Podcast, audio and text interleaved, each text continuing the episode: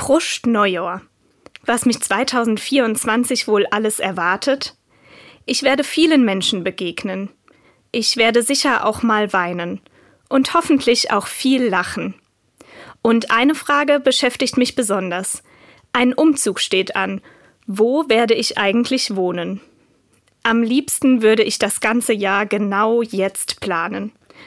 Ich blättere durch meinen Terminkalender. Der ist schon ziemlich voll.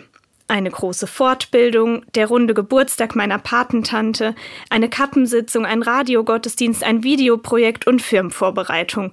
Und all das ist erst der Januar. Trotz vollem Kalender viele Fragezeichen. Manchmal ist die Ungewissheit, was wird, für mich fast nicht auszuhalten. Und doch muss ich akzeptieren, dass ich nicht alles jetzt heute planen kann. Vor einigen Jahren sitze ich am Neujahrstag in einem Gottesdienst. Im Gesangbuch springt mir ein Satz ins Auge.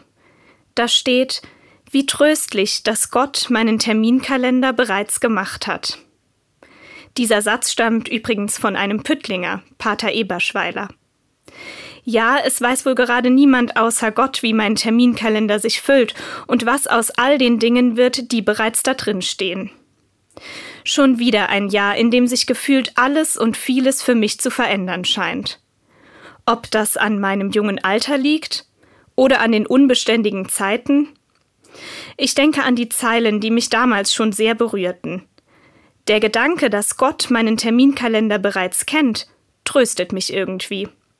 Und ich muss zugeben, meistens plant er doch besser als ich.